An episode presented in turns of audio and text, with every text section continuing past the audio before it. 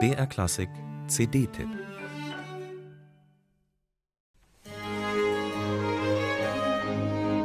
Leonardo Vinci war um 1730 in Italien einer der berühmtesten Opernkomponisten.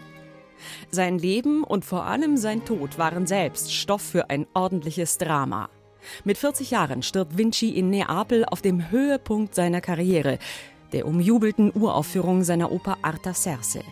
Eines unnatürlichen Todes, vermutlich vergiftet wegen einer Liebesaffäre. Mit der Liebe und ihren Schwierigkeiten hat er sich ausgekannt. Sento due fiamme, ich spüre zwei Feuer in der Brust. Sento due fiamme.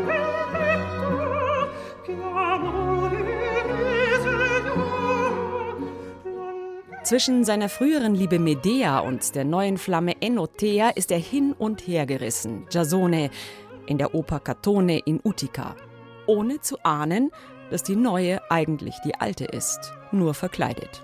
Die Trugschlüsse der Liebe. Leonardo Vinci hat sie in vielen seiner Opern thematisiert und komponiert. Artaserse, Alessandro Nell'Indie, Siroe und Semiramide. Die Texte dazu stammen allesamt von Pietro Metastasio. Gesungen wurden sie von den Stars des frühen 18. Jahrhunderts: Faustina Bordoni, Carlo Scalzi und den Kastraten Farfallino und Farinelli.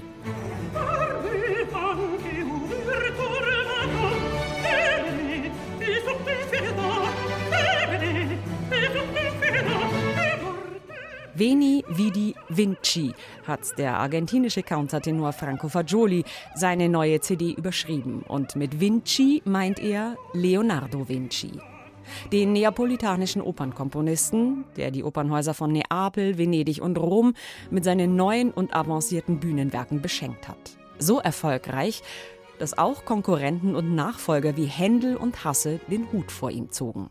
Zwölf Arien von Vinci sind drauf auf Fagiolis neuem Album. Aus den bekannten Opern, aber auch Weltersteinspielungen aus heute vergessenen Werken wie L'Ernelinda und Gismondo Re di Polonia.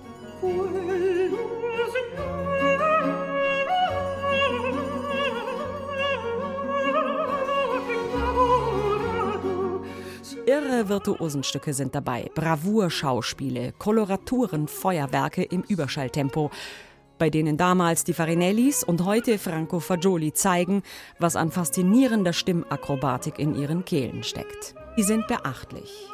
Mehr noch reizen die Stücke, die ruhiger, nachdenklicher sind, wie Quellusignolo che innamorato aus Gismondo Re di Polonia oder Nube di denso orrore von Vinci gleich in zwei Opern verwendet.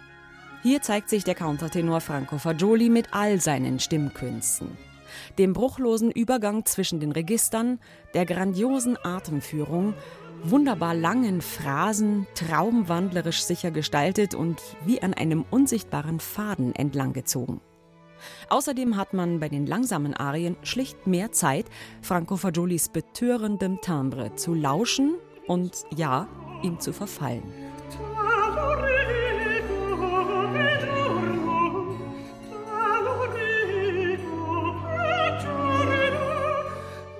Eigentlich kann man eine neue CD, wenn Fagioli draufsteht, auch ungesehen kaufen. So gut und überlegt sind seine Projekte, so fit ist er stimmlich und so ideal läuft die musikalische Partnerschaft mit dem kleinen Originalklangensemble Il Pomo d'Oro. Aber die Freude ist natürlich doppelt groß, wenn das Erwartete sich nach dem Aufreißen des Zellophans dann auch akustisch bestätigt. In diesem Fall Veni Vidi Vinci. Hier kommen und siegen gleich zwei, der Neapolitaner Leonardo Vinci und der Argentinier Franco Fagioli.